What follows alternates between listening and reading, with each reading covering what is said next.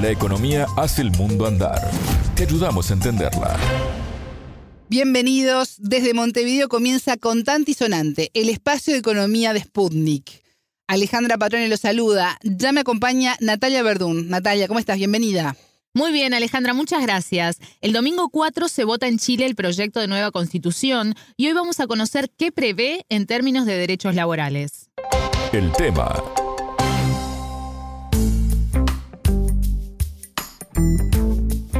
Bueno, septiembre es históricamente un mes significativo en Chile.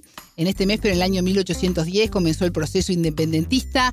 El día 11 de 1973, Augusto Pinochet dio un golpe de Estado y ahora, en este 2022, se suma un nuevo hito. Estamos hablando, Natalia, del plebiscito para aprobar o rechazar nada más y nada menos que la nueva constitución. Así es, Alejandra. Y este último evento tiene mucha relación con el golpe de Estado porque la constitución actual es de 1980, cuando todavía faltaban 10 años para que terminara la dictadura de Augusto Pinochet. Fue en esa etapa que se implementó el denominado Plan Laboral, base para el Código de Trabajo de 1987 que continúa vigente. ¿Y cómo afectó ese plan laboral a los trabajadores? Tuvo efecto en varias dimensiones. A nivel económico, por ejemplo, afectó el salario porque restringió la negociación a cada empresa.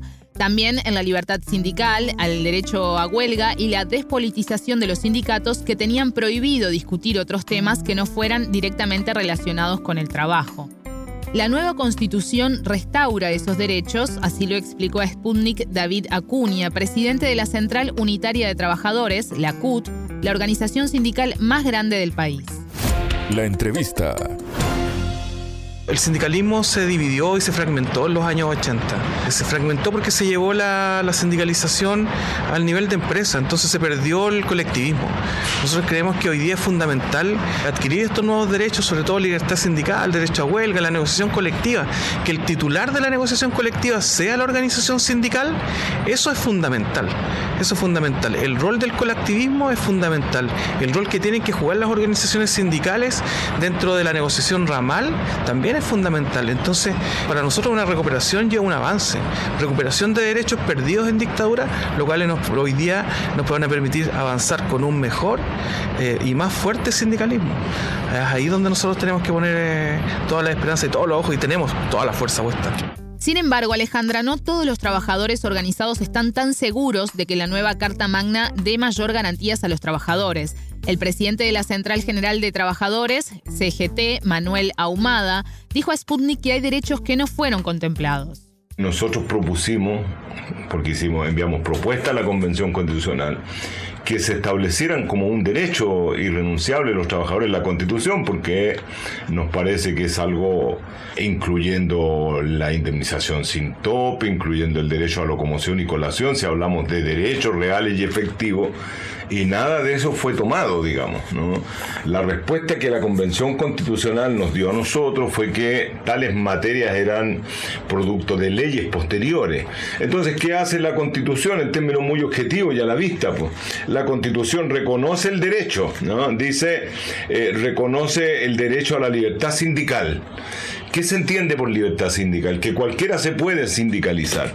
Sin embargo, en las empresas, para que los trabajadores al interior de las empresas puedan constituir un sindicato, requieren de un mínimo de ocho trabajadores y hacia arriba con la serie de normas que están en el código, pero todos aquellos que son menores a 8 no tienen posibilidad de sindicalizarse.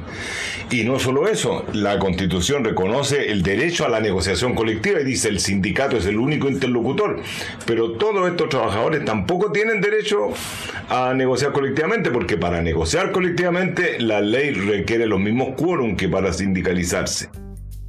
Ahumada dice Natalia que presentaron la propuesta y que les respondieron que esto será materia de leyes posteriores. Exacto, pero en caso de que la nueva constitución sea aprobada, también se necesitarán leyes para reglamentar lo que allí se disponga. Escuchemos cómo lo explicó Acuña, presidente de la CUT. Es un proceso, este proceso tiene eh, bueno, la construcción, ahora tiene que tener obviamente la aprobación el 4 de septiembre, nosotros estamos esperanzados en que así ocurra, pero después viene la instalación en leyes. Entonces el gobierno tiene entre 18 y 24 meses para volver a mandar las nuevas leyes laborales, entonces eso tiene una discusión también en eh, quedarse en el Congreso, no es que el Congreso vaya a dirimir, sino que tiene que también ir en, la, en, el mismo espíritu de la, de la Constitución. Eh, el tema de la, de la sindicalización también por eso es bastante importante el tema de la negociación ramal. La negociación ramal que va a permitir negociar por sectores, por sectores pisos mínimos, los cuales permitan tener condiciones estándares para las y los trabajadores. La idea es que después vengan las organizaciones sindicales donde existan y puedan negociar condiciones también más óptimas o superiores sobre ese piso mínimo. Natalia, las opciones para este domingo 4 son apruebo o rechazo. Escuchábamos que Manuel Ahumada de la Central General de Trabajadores, la CGT, tiene dudas sobre la restauración de derechos de trabajadores con esta nueva constitución. Por eso te pregunto si esto implica que la CGT irá por el rechazo. Si bien hay escepticismo, Ahumada considera que sí hay que aprobarla porque, según nos dijo, y voy a citarlo, reconocen el papel más derechos que la existente heredada de la dictadura pinochetista. ¿Por qué hay que marcar apruebo? Porque objetivamente esta constitución es mejor que la pinochetista, porque eh, es la palabra hay que cuidarla mucho, eh, a cualquiera que lea le va a saltar a la vista que aquí hay reconocidos en el papel más derechos que la otra en el papel. ¿Cuánto de ellos se transforma en ley? Ahí está el problema, porque va a depender de la fuerza. Es la fuerza social la que mueve, la que va a generar cambio. Si la ciudadanía no asume que votado el plebiscito, en el hipotético caso que gane el apruebo, si no hay organización social no van a haber leyes profundas. Si gana el rechazo, se va a mantener lo que hay. No va a estar la constitución de Pinochet, va a haber una ayornada, tal como lo hizo Ricardo Lago y la concertación van a hacerle ajuste y ahora va a tener fuera la máscara de Pinochet, ya no va a ser la constitución de Pinochet, pero va a ser la constitución del capital y nuestra lucha tendrá que continuar respecto de generar los cambios de verdad, pero no son posibles solo con consignas de activismo. La única posibilidad de cambio real son con pueblo organizado. Y nosotros tardamos demasiado, seguimos sin entender que eh, por muy encendidos que sean nuestros discursos, si el pueblo no nos escucha ni nos cree y no se organiza, no va a tener avance. Para Humada, un elemento fundamental de la nueva constitución que se plebiscita el domingo es la posibilidad de presentar iniciativas populares de ley y a través de ese mecanismo los trabajadores podrían lograr el reconocimiento a sus demandas. ¿Cuál es la iniciativa popular de ley? Locomoción, colación por mes trabajado, aguinaldo para todos los trabajadores, indemnización por años de servicio, etcétera, etcétera, etcétera. Todas aquellas demandas que son sentidas, que son plataformas de lucha nuestra, podrían transformarse en uno o varios proyectos de ley, pero ¿qué requieren?